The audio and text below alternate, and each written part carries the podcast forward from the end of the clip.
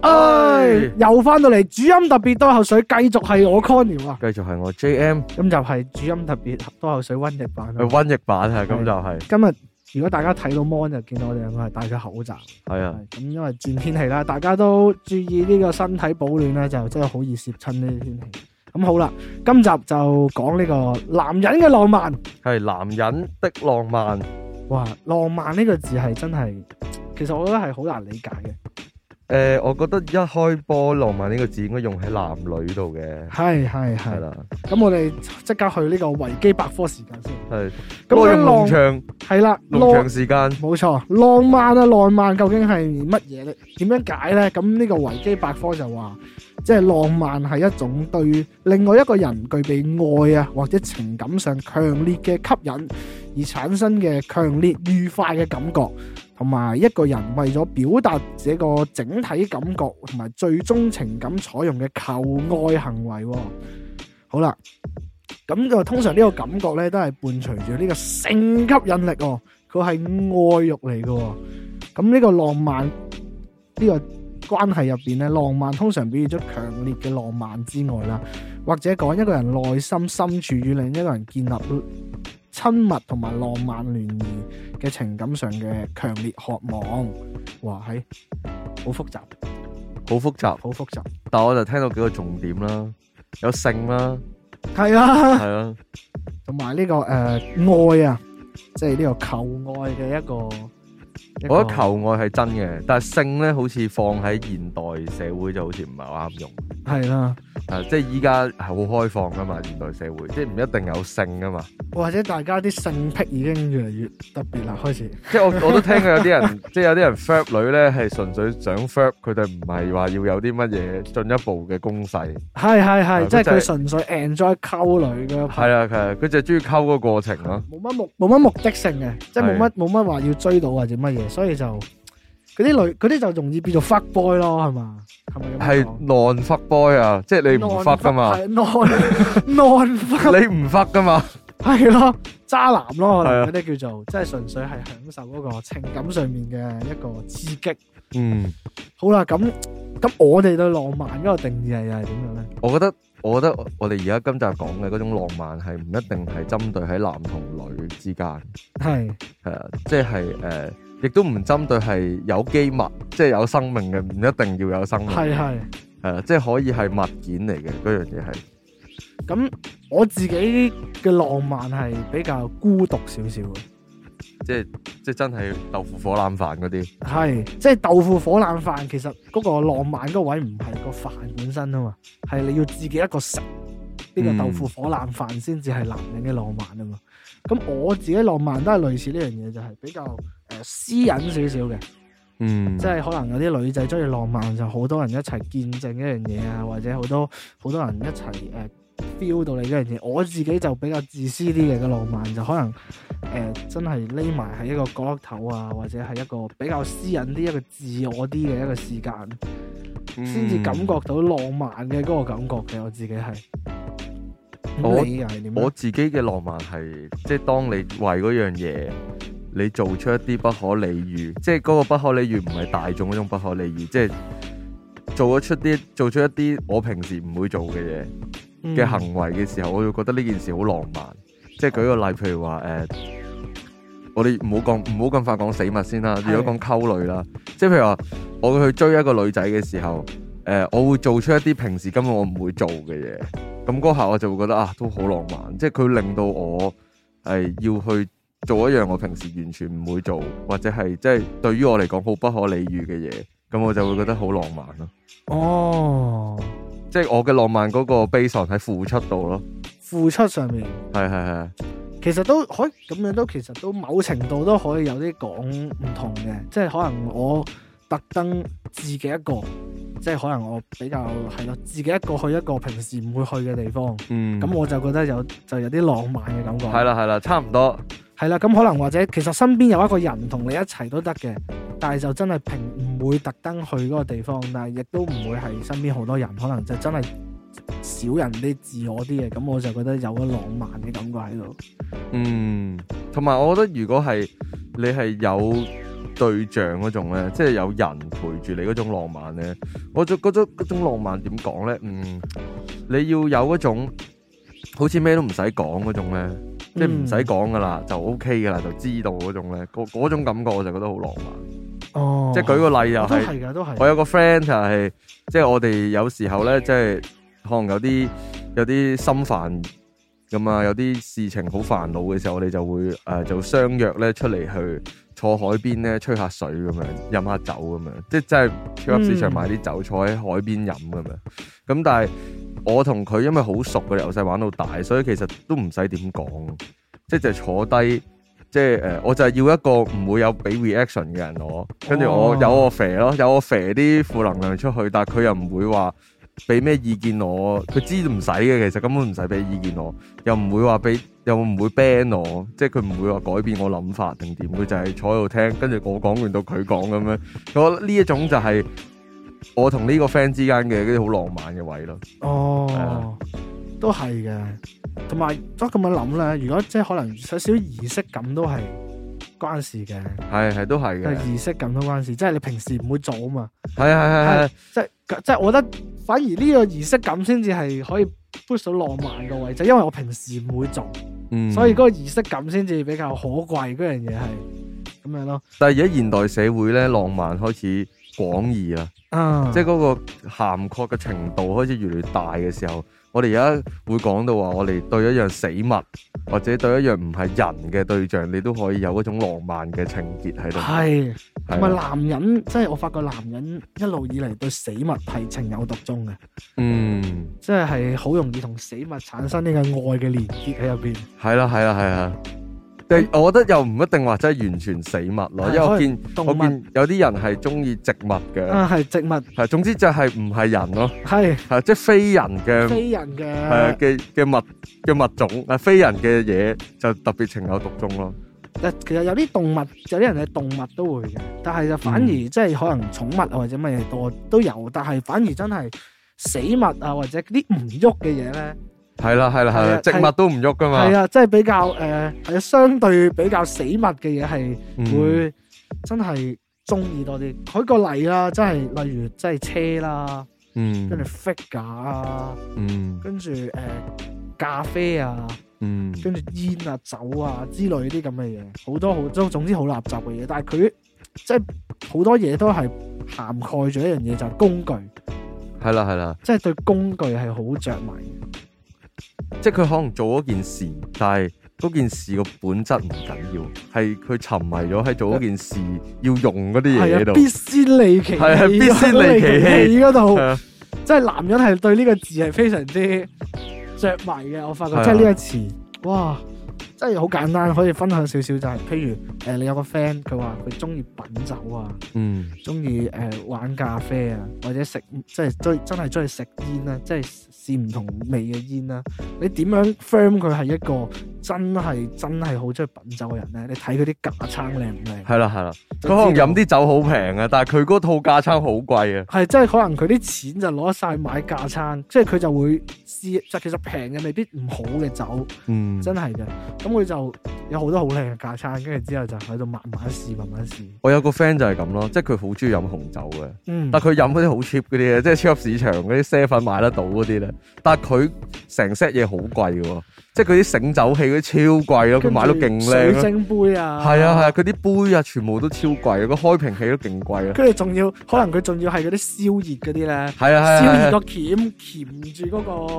酒瓶，跟住之後係擰甩佢，唔用嗰個木質。係啊，唔夾硬整爛個木質，佢會儲埋嗰個木質嘅，因為哦，係啊，即係所以佢唔會話即係整爛嗰個。真係哇！同埋咧，我有時又玩好多玩咖啡嗰啲咧，佢嗰啲即係佢可能飲嘅咖啡豆都唔係好貴，但係佢嗰部機啊，係啊，佢啲機啊、啲磨豆器 啊嗰啲，全部磨豆器個杯啊係全部好貴啊嗰全啲。部都超貴咁樣。佢話：，唉，我呢啲 cheap 嘢咧飲唔到咧好嘅咖啡味嘅，咁樣係一定要有啲好嘅架撐咁樣。哇！真係同埋好多啊，即係可能食煙又有啲咩特別嘅嗰啲咩煙斗啊，唔同嘅架撐啊，咁樣係啊嗰啲立立雜雜嘢咁樣。車咯，車又係好多嘅，車就大眾多男仔係中意嘅。係係啊，即係可能佢哋真係架車唔係話特別快，但係佢改到啲嘢好靚。係啊佢，純粹係因為靚先改咯，我見好多都我覺得澳門唔即係唔可以裝地燈啫，即係係啊，裝裝嗰車種車底燈咧，係啊，條街夜晚應該成地都係彩色咁樣咧，哇，好誇張一定會。即係其實如果有觀眾係有玩電單車嘅，就可能會明。即係其實澳門咧係用唔上話咁強力嘅剎，即係唔咁強力嘅剎車，其實唔使嘅。係係係。但係佢哋咧就因為覺得美觀，覺得好正，就係 gear gear 啲人撚啊， gear 撚嘅諗法咧就唔得，一定要好靚嘅啲嘢嚇，隻碟要超大隻嘅，隻鉗要好靚嘅，咁樣要名牌嘅咁樣。跟住嗰啲誒又要波箱外露少少啊，係啊係啊咁樣跟住佢哋又要啲咩煞掣油啊，跟住牛角啊，嗰、個扭啊即係俾油嗰嚿嘢，佢啲係啊係啊膠又要好靚嘅，我成日講笑咁講啊，因為我有 friend 就係咁樣，我話嚇澳門唔使啦嘛，即係用對四咁咯，心諗 Bambo 我話太誇張啦，你一剎鎖死架車噶咯喎，澳門用唔到嘅，佢話唔係，但係靚啊嘛咁樣，跟住佢就係要佢個要佢個剎車嗰隻嗰隻鉗，即係我哋叫鉗啦，我哋叫包啦。嗯，嗰隻包，嗰隻包要係 Bambo 嘅咁樣啊，對細嘅殺到好勁嘅，我就覺得唔使其實，但係佢哋就係中意咯，即係我就唔係玩車啊我都唔係嘅，嘛，所以我都有少少覺得哇好瘋狂嘅呢樣嘢，即係點講咧？同埋佢哋自己作砌一架自己覺得好渣嘅車咧，嗯，嗰、個成就感係好大噶嘛，係啊，呢、個就係超即係超脱咗男人正常係好 care 功能上嘅一個性格咯。唉，即係上海之嗯我哋啱啱咁樣講咧，就係、你會為咗呢件事咧做咗一啲你對自己嚟講有啲不可理喻嘅事情發生啦，就係咁咯。即係我其實根本用唔上，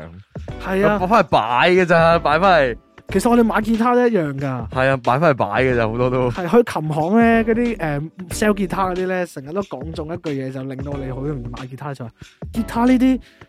唔即係唔會嫌多支嘅喎，咁樣，哎，屌我咁樣， 我有啲吉他係真係擺喺度嘅，就都係因為買嗰陣時咧，我心入邊有個聲音同我講。買翻嚟就算唔啱用，擺喺度都好睇啊！咁樣， 跟住跟住我就唉係頂，跟住唉買啦咁你樣。每一支吉他嗰個質地啲聲一定唔一樣嘅，總有一日會用到嘅。系，啊仲有一日用到嘅，擺住喺度先啦，掛喺度都好睇啊嘛。佢又減價又靚仔咁係啊樣，又好聲，我覺得男人就係好容易變機牙撚嘅，係呢個原因啊。好瘋狂嘅，真係可以去到。你買啲人買鉗買刀啊，即係刀即係霍哥啦，但係可能大家都知，佢之前係有個工作室係成埲牆都係嗰啲工具嚟嘅，嗯，就係我但係佢又唔係好用喎。我我都有我都有 friend 係成屋都係電鑽，電鑽即係佢佢唔係就係純電鑽嘅，佢分到好細嘅，佢有嗰啲係咩衝擊鑽啊，哦，跟住嗰啲誒即係唔同嘅。咩誒咩水壓鑽啊，唔知總之好鬼多鑽，即係佢好多牌子，跟住掛晒喺牆度，即係買嗰啲窿窿板，跟住攞晒索帶掛晒喺牆度。係啊但佢唔係啊係啊用啊，用嚟用去都係用同一個，用個雞仔鑽做 嘢係啊，跟住全部都係跟住有啲勁貴嘅鑽，我有係啊 friend 係有千斤頂，有唔同 size 嘅千斤頂嘅。就係草咯。係啊，我唔知點解啊我心嘅。諗點你？點解你又唔係整車，又唔係剩，又唔係做啲咩特別裝修，又咩？你買咁多千斤頂，即即係可能佢鍾意咁樣可。能佢中意就係草鑽咯，即係你又問我，覺得功能上其實我我唔理解要咁多個嚟做咩嘅。但係如果你今日同我講話，我純粹收藏嘅啫，我就理解啊理啦。解咯，係啊，真係中意係啊咁樣。哇，其實係，不過工具咧，即係你有時做開嗰樣嘢咧，係真係好容易咧，會投放好多錢咧。我發覺好多男性係嗰、個呢、個必先利其器呢一個好嚴重嘅喎。係啊，即係即係好多即係好多男士咧去做一件事之前咧，佢所謂嘅必先利其器嗰、個利其器都幾勁下喎。即係我有識啲 friend 係真係佢可能仲係初學嘅對嗰樣嘢，但係佢嗰套嘢已經買到好好勁㗎啦，係啊，即係係啊。挨近頂班㗎啦，係啊，我有真係見一啲嘅新手嘅誒、學吉他嘅人咧，佢攞支兩萬幾蚊嘅，係啦，已經挨近頂班㗎係啊啦。 custom 添喎，cus 我心諗你咁啱啱彈你就 custom 咁樣，跟住話你知你自己係中意用啲咩手，即係用啲咩手型係啊真係啱嘅咩？佢話唔係啊，好靚啊咁樣係啊係啊，跟住可能佢哋會可能做好多 research 啊啊，其實我哋都會咯，即係會啊平時會就日真係日會喺度，即係睇住手機，其實就係爬緊文咯，即係睇緊啲 Google 下嗰啲性價比啊，嗰啲參數啊，睇啲評測啊，睇啲評測片啊，係啊，我好多女士們唔理解啊，即係成日以為我哋揸住手機就係 flirt 緊女，其實唔係啊，其實就睇緊呢啲嘢咯。係同埋你當你咧，你去同啲工具培養感情嘅時候咧，有一個叫做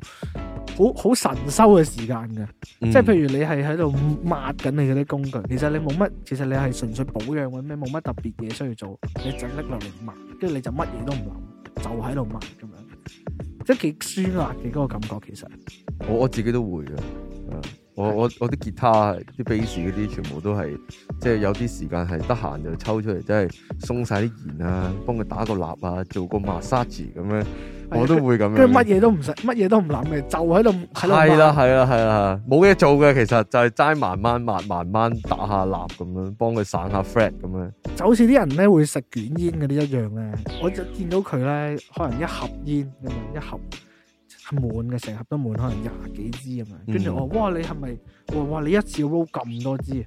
跟住你係咪有啲咩捲煙器？冇啊，就咁用手撈嘅咋。跟住就吓，佢就係因為咧，佢就可能朝早已經好多嘢做，嗯，咁佢呢嗰個 roll 煙嘅時間就係一個唔俾佢放鬆，唔需要諗嘢嘅一個時候。嗯，咁就喺度 roll 咁樣，跟住之後再自己點，哇，係係幾正嘅。我覺得某程度上咁樣練下練下都開始有匠人精神㗎咧。係男人係其實某因有個匠人精神嘅心喺度嘅，我覺得都係有嘅。即係唔係話女性冇啊，但係男士真係特別多，即係特別誇張咯。係啊，啊，我覺得呢個好事嚟嘅喎，其實。即係如果你套翻落去男女情感度嘅話，即係如果你嘅伴侶係有一樣咁專注嘅興趣去做嘅話，其實某程度上都係幾 enjoy 嘅。即係如果我覺得作為伴侶嘅要理解下咯，可能。嗯，係啊，你咁樣諗啦，男人都係花心嘅，即係我唔敢話有任何一個男人係好專一嘅，係啦。咁但係如果佢將佢花心嘅嘢放咗落去呢啲死物度嘅時候，咁其實佢相對就冇咁多時間去諗其他女仔。係係係。呢個係真嘅。佢將你嘅佢另外花心嘅愛投放咗喺死物上邊。係啊係啊係啊，即係即係我自己都會成日去睇唔同嘅吉他，即係可能我將我花心嘅嘢放晒落去啲吉他啊、bass 啊、係啲啊咪啊、耳機度，即係總之就係音樂器材度，我即都係冇啊放晒落去咯。我冇聽過一個中意吉他嘅一個男仔係會話我好我好專一一支吉他，從來都冇。係啊，冇啊，見一支愛一支啊，全係部都啊，係好我都係咁靚咯啊。佢專一喺吉他嘅範疇上面。係就對一冇一對一支吉他係專一嘅，咩都想要咯，就係咯哇係好靚啊佢嘅聲，哇咁樣又唔同，其實差唔多，但係啊佢好似睇鹹片咁噶嘛，我成日睇吉他評測片啊 睇到，哇，黐線喎，心裏嘅聲，哇，得咩犯規啊，大佬 啊，跟住彈彈起身都好似聽到啲女仔叫咁樣咧，係啊。咦哇好外正啊，國外國係有真係叫呢啲做吉他 porn 嘅，即係吉真係即係當鹹片咁睇嘅，誒、即係唔係叫話打 飛機，即係你真係好 enjoy，哇，好正，好似睇緊女咁。啊算唔算係腦內高潮嗰啲咧？算即啦係聽嗰啲聲係算啦，算啦係㗎嘛算啦係啊，外國有個好出名嘅吉他手叫 Andy Timmons，Andy 啊啊啊 Timmons 嘅歌咧就被譽為係吉他 porn 嘅。 ，guitar point 嘅嘅，代表人物之一啦，即係佢彈嗰啲嘢，佢啲吉他嗰啲聲咧就係好腦內高潮嘅。即係佢係誒呢個誒吉他 point 界嘅呢個 top star，即係啦係啊啦，係而家嗰啲誒榜首啊咩河北彩花啊嗰啲咁嘅位佢置啲啊歌咧唔係嗰啲技術流派嗰啲，就係、一路展示緊佢自己吉他嗰啲音色啊嗰哦啲痛攞聲好勁嘅，佢攞啲佢哋可能嗰啲 effect 啊，加埋啲吉他啲聲係好鹹濕嘅。我成日用鹹濕嚟形容佢嘅聲係。係啊，我哋好中意用淫賤鹹濕呢啊啲啊去形容好多嘢嘅，係食係物都係㗎，我都好中意話，即係嗰樣誒食物係好好食嘅，即係令到我會哦咁樣，我就會叫佢做淫賤，係好淫賤啊！係啊，好呢個淫賤，哇，好淫賤佢真係，因為咧佢係點講咧，我唔知大家會唔會 feel 到，即係你有一個食物咧，你覺得好食咧，食落去個口咧，加上肚餓啦。聲嗯，一食落口度，哇哇咁樣嘅感覺，即係刺激你味蕾嗰種感覺啊嘛，係啊係，好同埋淫賤。即係佢嗰個邪惡啊，又有飽腹感嗰個位咧，係好淫，真係好淫賤。我唔識用一個更加貼切嘅係我我都嘢去試過去形容音樂都係咁樣嘅。我我記得因為有時同隊友啊溝通啊，我成日講話，哇！我想整到嗰段嘢係好鹹濕嘅，但係佢哋會係係 get 錯咗我鹹濕嘅意思係真係講緊鹹哥，唔係喎係唔係嗰段嘢好鹹濕啫，我唔識形容咯我。我都唔識，我都係噶，即係你嗰樣嘢可能係誒、呃甜少少嘅，音色好靚嘅，嗯，跟住佢可能啲弦音有啲長啦咁樣，嗰個總之係個音色好正，我都係覺得要用鹹濕呢個字。係啊係啊，即係哇！我唔識形容我心目中嗰個鹹濕係其實係換第二種形容方式係點講，總之就係好鹹濕啦，聽落去個聲係佢嘅。聽落去，你會有一個哦咁嘅感覺係咧，啊。就係鹹濕啦。即係引人入勝咯，我就係咁樣理解得到啦。即係你聽完會想繼續睇咯， 即係繼續聽落去就係引人入勝咯。你話同佢講而家好興嘅用 lead，就或者係好 cash，我又覺得唔唔係嗰個感覺，即係你好嗯嗯 cash 就係可唔可以整段鹹濕少少嘅 lift 出嚟係咁啊？啊咁樣會正好多。係咯，真係你要聽落去哇咁樣嗰個先至係鹹濕啊嘛，嗯，真係其實都係某程度都係一個性嘅，都都係嘅，係啊一個都一係啊個一嘅個一個愛欲追求嚟嘅。係都即係係啊可能你用上去嗰個工具啦，我可以而家可以理解到啦。啊你總括咗，即係你嗰個工具拎上手，哇，好好用。跟住你個哇嗰、個感覺就係嗰個嗯有少少、有少少關於有嘅性衝動嘅呢個。我自己就係好 care 手感嘅，係係啊咁係所以手感係好緊要嘅。我好多嘢嗰個嗰個用唔用買唔買都 base 上手感度嘅，其實即係佢係實質可能唔係話真係咁啱我用，但係就係手感好正咯。係同埋，當你咁啱有對嗰樣嘢有少少興趣啦，即係唔係 exactly 係工具，即係譬如煮嘢食咁樣咧。咁我呢排又煮多嘢食咧，我開始咧好想買廚具。嗯。真係忍唔到啊！我就咁、我舊嗰個 pen 唔係咁好用喎、我想買個新嘅咁樣，跟住就跟住我就儲咗好多，即係 search 咗好多誒、呃、購即係購物車擺咗好多鑊、沙煲、冷餐啊、刀啊，跟住嗰啲小配件啊咁樣，整咗百幾個，跟住心諗撲街，好似揀太多添，跟住就最後都係冇買到，諗住慢慢 search 下再好啲先至要買咁樣，先至開始嗯，我因為我我自己搬出嚟住噶嘛，啊即係以前咧就同屋企人住咧，喺廚具上面咧就冇話事權噶嘛，即係我係媽係話係晒事噶啦。係咁自己搬出嚟住之後咧，咁啊要買廚具咧，我就唔知點解咧就開始就去研究，嗯即係哇去睇好多片，睇好多文啊，去爬下文，跟住買下買下，我其實我發現我屋企套廚具都好貴。嗯即係偏貴咯，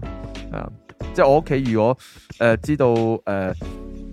特福呢個牌子就就明啦，其特實因福為都出名嘅。因為我屋企有大部分嘅嘢都係特福嘅咯，係啊哦，即係啲鑊啊全部特福嘅，我電飯煲都係特福嘅，即係我係就好執着嗰種我咧。冇電飯煲好 cheap 嘅啫，哦，我唔係啊，我就覺得 哇，即係佢特福嗰個做嗰個內膽個塗層做得好正，摸摸上手好正，嗯，跟住我就買咗德。福襟用啲嘢個套餐，其實真係襟用嘅，其實真係襟用嘅。如果你要，如果誒、呃我覺得如果你貪平，跟住買啲平嘅，跟住可能用過兩三年就要換嘅，咁不如買個特福我咯。諗如果你住得密冇兩三年，可能半年多啲係啊係啊就係啊就就冇噶啦。但係其實你貴呢係有佢嘅價值喺度嘅，其實佢真係好襟玩，我起碼用我三四年都冇咩問題，仲健健康康佢。跟住我套刀都貴咯，即係又係行街望到，哇！我係陶瓷刀嚟嘅。陶瓷都陶瓷都係半消耗品嚟嘅，係消耗品嚟，因為你冇得磨噶嘛，陶瓷刀係啊，咁但係就係純粹好靚咯，就係佢係模模仿黑鋼，跟住有啲紋路喺哦度，嘅，有啲印紋喺度。係啦，跟住哇好靚啊，頂成套買，跟住我我唔係買一把，我成套買咯，跟住好多我好多廚具都唔知點解買下買下就買到好鬼貴，跟住就一純粹因為覺得靚，啊但係其實實質我煮飯嘅時間係好少。即係我哋呢一行係幾可會喺屋企煮嘢食宵夜咯，淨係。啊，淨係煮宵夜咯，其實喂，但係反而可能你就係因為唔係好煮得多，所以先至去買咁貴。可能係因為如果咧你即係你成日都煮咧，你粗用咧，你就好應該會買啲再抵用啲嘅。嗯，即係襟用啲嘅，再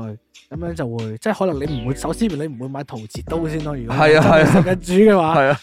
因為佢真係好易，即係你唔小心就好易崩。崩，好易掘咯，係啊，崩因咗為就好脆弱冇㗎噶啦嘛嘛，崩咗就冇噶啦，成成成把買過噶啦，佢冇得救噶啦，係啊，係啊，但係冇辦法，你你買嗰陣時咧，就見到哇，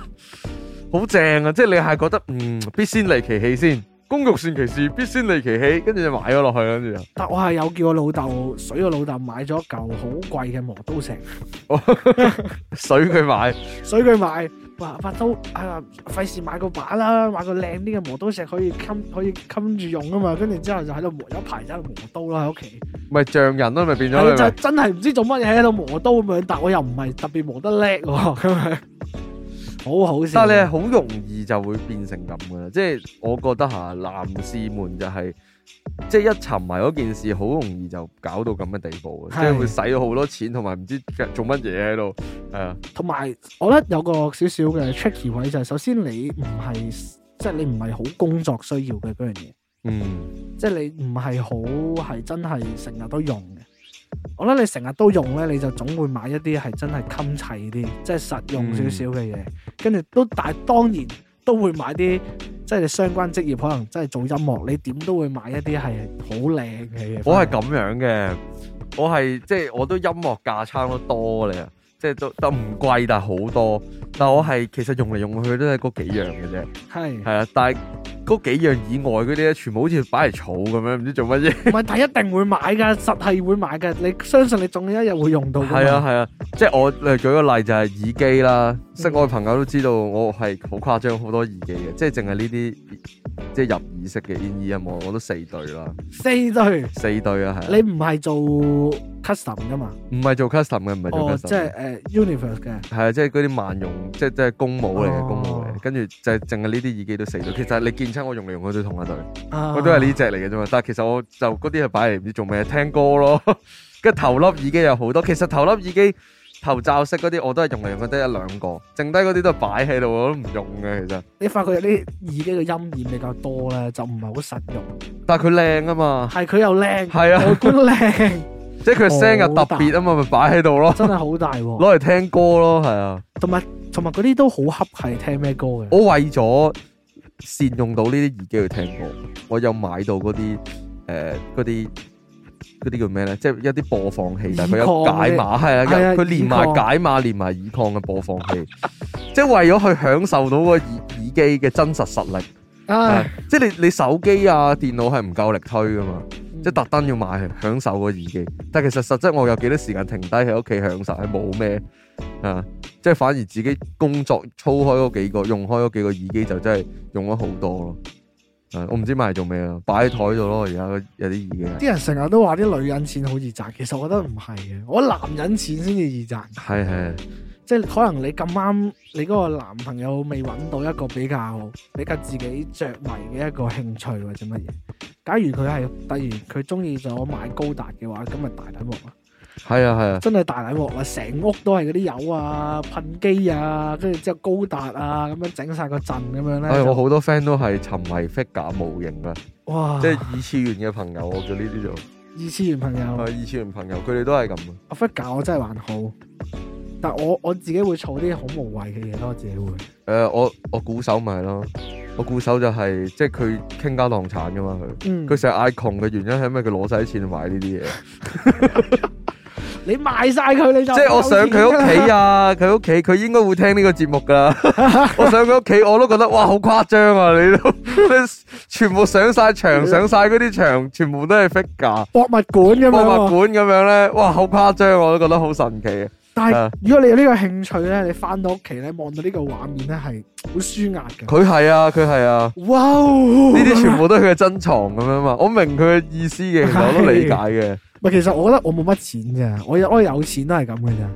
我係冇俾佢哋盜到，係佢哋成日都諗住拉埋我入坑嘅，跟住但我就好堅守嘅，嗯冇冇冇冇冇冇，我再玩埋呢味咧，我真係冇錢噶啦，音樂都冇錢做咯哇！其實我都我都有好多收藏嘅嘢㗎，係我即係只要佢唔係特別貴嘅啫。嗯我都即係我覺得好多男人都有呢個收藏癖好，我自己就會收藏公仔咯。其實我屋企好多公仔，不過塞晒喺床下底，起碼都有二三十隻。好多，真係超級多，真係細到大都有。跟住我又唔捨，唔知點解唔捨得抌，明明我又唔攬又唔剩咁樣。 總之係塞喺度，同埋我會執一啲好無謂嘅嘢咯，石頭，即係見到石頭靚啊，我又會 我會執啲石頭翻屋企有啊幾。瘋狂喎，你又我又我瘋狂喺第二個位咯，或者一啲好冇，即係我有時覺得嗰啲萬字夾寫得靚咧，整即係咁樣咬得幾靚。啊喂，但你成本低喎，呢種收藏，係啊，成本低嘅收藏係啊啦，就係跟住有啲貼紙啊，好會有好多好垃圾嘅嘢嘅，即係杯啊，我有我我有好多杯啊，我有十幾隻杯啊，但我我又 用嚟用去都係最 cheap 嗰只，係，係跟住我又冇咁多杯嘅，十十幾隻杯我我明呢種感覺。跟住數數下十幾隻杯啊，跟住又有好多筆啊，筆我又上咗好多，即係有啲好平嘅嘢啦，儲好多好平嘅嘢，但係真係好多。跟住卡啊，嗯，嗰啲冇用嘅卡我又會儲嘅，即係可能去旅行有啲開咗啲咁嘅卡咧幾靚，或者有啲唔同嘅嗰啲誒四方，即係總之巴士卡 size 嘅卡咧，我有百幾張咁嘅卡喺度，我唔知咩嚟嘅，成日揭啊咩嚟嘅，抌唔抌好啊？唉唔抌啦，咁樣放喺度，跟住有好多草盒咯，我又中意草盒。我以前都有嘅，後尾就發覺真係太牙位啦，係啊，搞唔掂啊。我而家同自己講咧，唔唔唔好再儲嗰啲嘢就係我冇位放啦，我真係冇位放。係，啊，再儲落去變垃圾佬噶啦，我心諗。佢哋真係我老豆成日話我間房咧冇位，即係好亂咁乜嘢，屌都冇位放我啲嘢，今日已經係即係個衣櫃咧已經高到咧係咧，我塞啲塞晒啲衫上去咧，我一開衣櫃佢冧落嚟。嗯跟住我索性擺喺床尾咁樣，咁啊有時我唔接就睇落去好亂，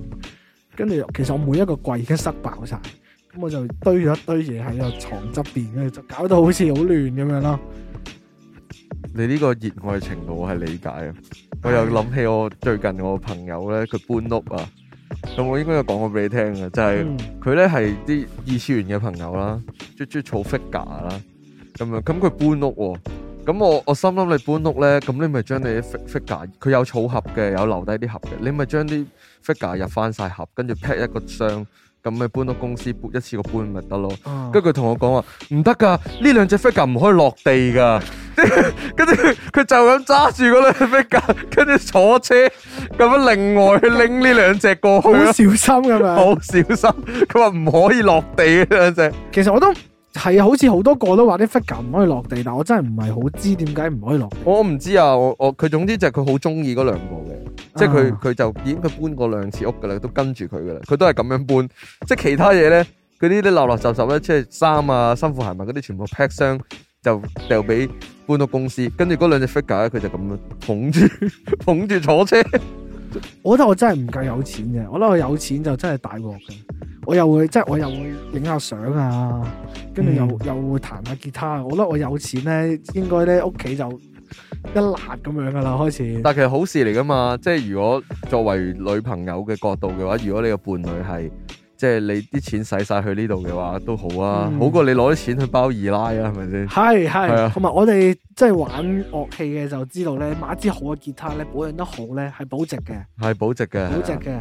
即係假如佢係即係一啲誒量，即係限量嘅吉他，你保養得好，有少少年份咧，你支吉他係有機會咧係啊，會越嚟越貴嘅，升會係越嚟越貴嘅。啊係跟住有啲誒、呃、類似咩地雷啊、M 嗰啲又係可能佢唔係量產型嘅，即係可能係特別產嘅，佢你買翻嚟保養得好係真係會有呢個升值潛力。但係雖然你買翻嚟你唔會諗住炒噶嘛，呢係係，即係我哋買翻嚟都冇諗過買返嚟。個係合啊有啲俾自己一個合理嘅合理去購買嘅原因啦。冇錯，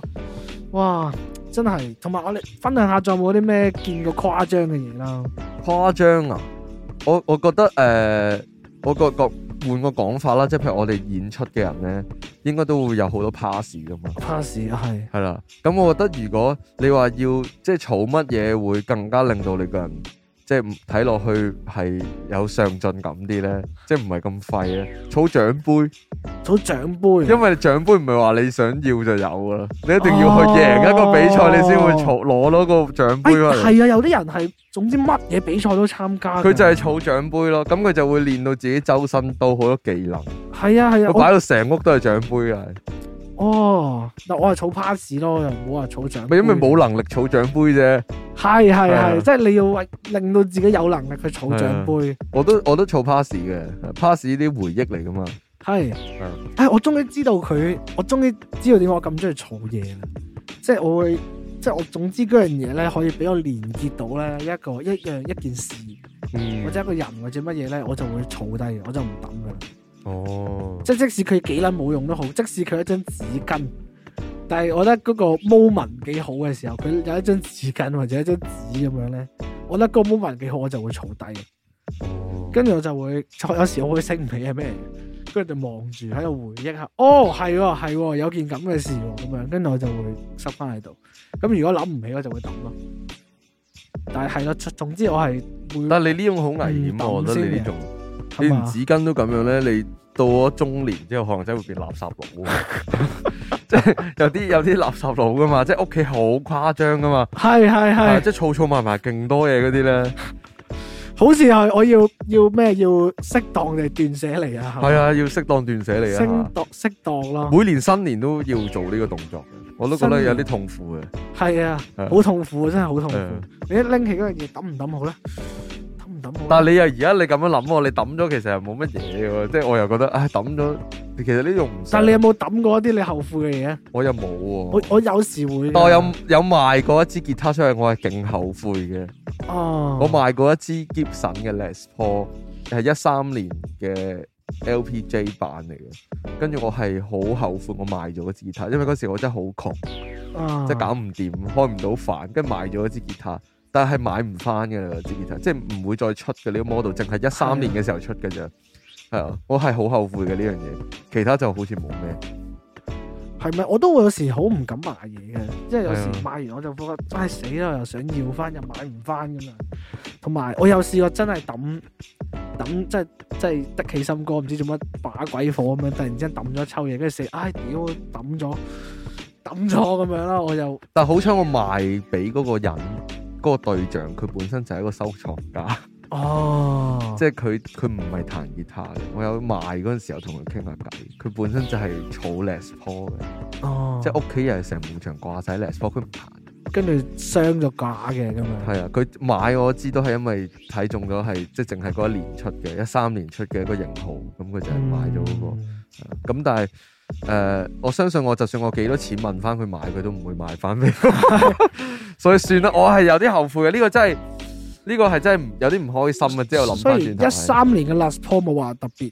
好聲嘅，但係嗯收藏價值係有嘅。但你而家二三年咯喎，嗰支嘢就係十年，十，年哦咯，哦即係你你咁樣諗啦，你去到三三年嘅時候，嗰啲就係二十年前嘅嘢，你就會覺得佢一路升噶咯。其實佢一路嘅價值一路會越嚟越越嚟越高價值咯係。同埋 Les Paul 係好難保養嘅，不過即係係，係尤其是澳門天氣係有啲難保養，同埋佢啲因為佢設計問題啊嘛，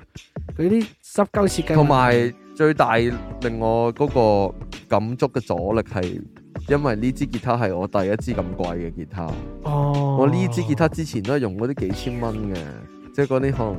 可能係兩千零蚊用啲 cheap 雞吉他嘅。佢係我第一支係真係課金去買支貴啲嘅嘅吉他嚟嘅。嗯咁所以我就，但後尾真係太窮，跟住賣咗，係冇辦法。誒誒，我有一個幾好笑嘅一個誒、叫做點講咧習慣啊，即係如果嗰樣嘢係我預咗成日用咧，我就會好粗用咯。啊即係好粗用，真係好粗用。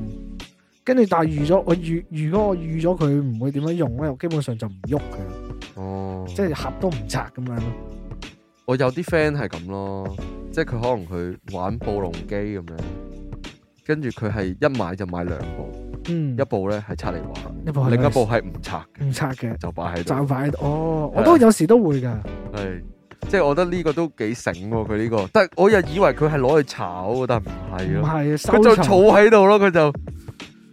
女仔其實女仔會唔會有啲咁嘅收藏嘅習慣咧？好似又冇乜。但係女仔好多中意嘅都係消耗品，係係係我識好多女仔都好多眼影盒嘅，係啦。但係佢真係用噶嘛，即係佢唔會話誒擺喺度噶嘛，即係如果你今日係男人啊，我哋去儲唔同嘅眼影嘅顏色一嘅話。定係唔用㗎。我一定係唔用嘅，一定係買熟哇成盤調色盤咁樣 係啊，我黐晒喺牆度，唔用嘅，完全唔用嘅，肯定係咁樣嘅，我哋肯定同埋我未見過啲嗰啲女仔會儲嗰啲咩鹿頭啊，咩咩老虎皮啊。好似冇冇見過，好似冇見過，係啲啊男人先出去儲啲物。如果我屋企真係自己搬出嚟咧，有多啲少少錢咧，我覺得我屋企都係咁嘅，即係會掛個咩嗰啲咩誒山羊頭啊，啊。咩某塊大布啊、老虎皮啊，但我覺得女仔好多中意嘅都係消耗品啊，即係可能化妝品、護膚品，全部都消耗用嘅。係食嘢食係啦，啊，男人就好少對消耗品有咁留戀嘅，嗯，通常都係嗯即係擺喺度咯，即係收藏品，收藏價值高啲嘅就會沉迷啲咯。同埋消耗品男性嘅嗰、個誒、呃、購買嘅嗰、個、呃、叫做咩啊？即係諗嘅嘢會好多，即係究竟佢消耗得襟唔襟用啊，定係真係唔好唔好用啊咁樣。但係對於女性嚟講，你衫啊，即係衫褲鞋襪嗰啲都係消耗品嚟噶嘛。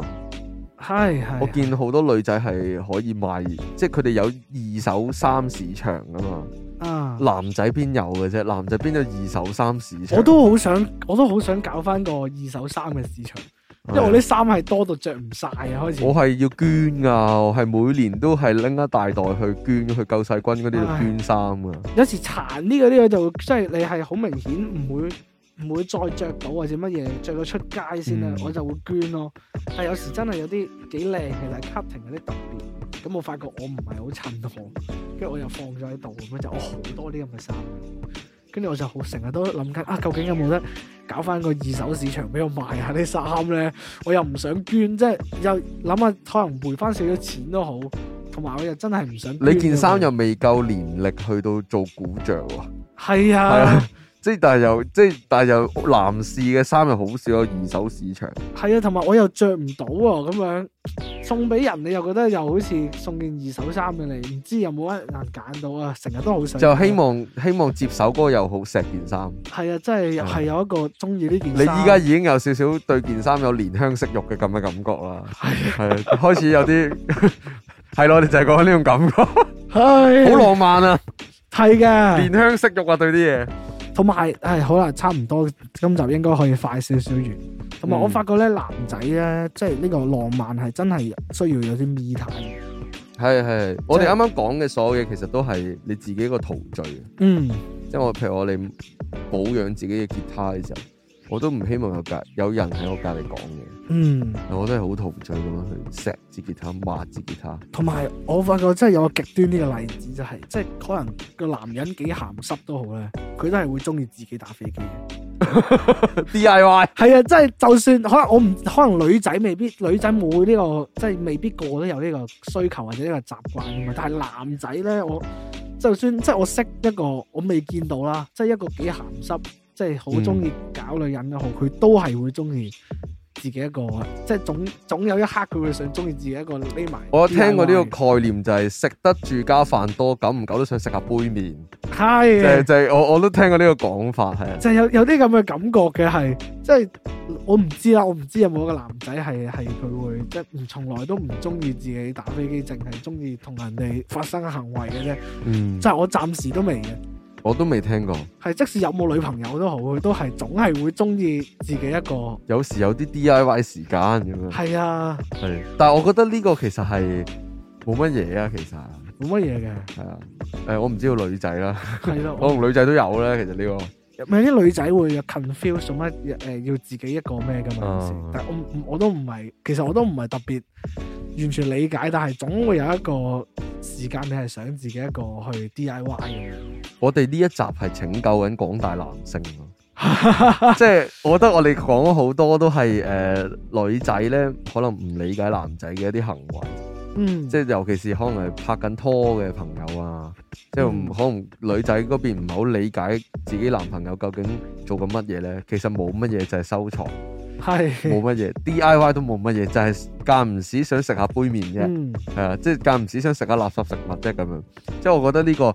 呃如果係有女性觀眾咧，我都覺得如果你嘅你想你個伴侶咧專一少少咧，乖啲咧，你就令到佢有一樣嘢好着迷，好係，沉迷去做，或者好沉迷去儲嘅，係咁佢就應該會專一好多。佢冇咁多時間去 f a p 其他女，冇咁多時間去，冇咁多錢去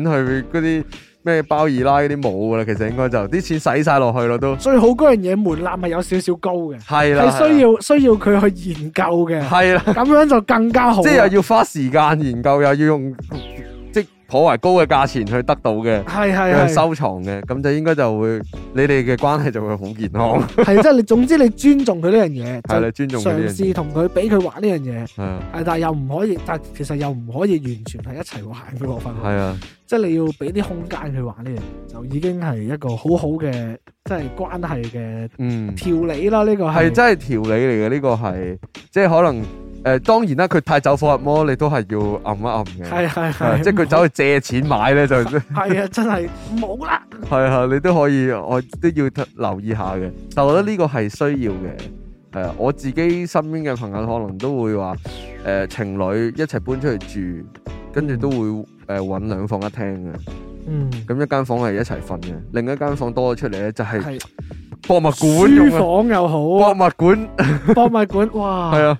好正，我諗起都覺得好正呢樣嘢。係啊咁你咪有 me time 咯，啊即係你有一間房係做呢樣嘢或者收藏呢啲嘢嘅時候，咁應該你兩個人嘅關係會更加好，即係佢又唔會阻到你瞓覺係嘛，啊係，佢又唔會話影響到你啲咩，係又唔會影響到間屋個觀感嗯，啊，同埋我唔知女仔會唔會真係到而家即係大個咗都唔中意自己食飯。我發覺男咧都係幾中意自己食飯。自己食飯冇乜嘢其實，我有時都幾 enjoy 自己食飯，有時我係唔想同人食飯添，有時會想自己一個食多啲，嗯，係唔知點解嘅。有時唔想講嘢食飯，係係係，有 friend 喺度反而食嘢有啲尷尬，因為係我啊就唔想講嘢其實。係咯，咁樣就我唔知啊，可能女我因為我識嘅女仔普遍好多大個咗都係唔係好中意自己一個食飯，嗯，即係佢就係中意可能交流性格上都有影響係嘅咯。我哋性格就可能比較內向啲、內傾嗯啲，即係自己食飯都冇乜嘢，國際孤獨等級都冇乜嘢嗰啲。係啊！我突然間漏咗，我哋今日冇講呢個打等問題，係啊，嗯我哋下集下集再講啦。講啦，我哋。係我哋繼續伸延落去咯呢個好啊 topic。 O K，嗯咁今集就短啲啦，係今集好短啊。係啦係啊，咁就希望哇大家男仔有啲咩共鳴啊，就可以係啊有個方法就分享俾女朋友聽啦。亦都希望啲女朋友們係體諒到你嘅男朋友係，即係佢係有個嗜好喺度嘅，就唔好阻止佢啦，任佢玩啦。係係係， 即係總之良好就得噶啦，唔係啊係唔係嗰啲黃賭毒嗰係啲就 O K 噶啦呢樣嘢。即係唔係話要草二奶嗰啲， 係啊，我我都草㗎咁樣。 草二奶即係唔係嗰啲就得㗎啦。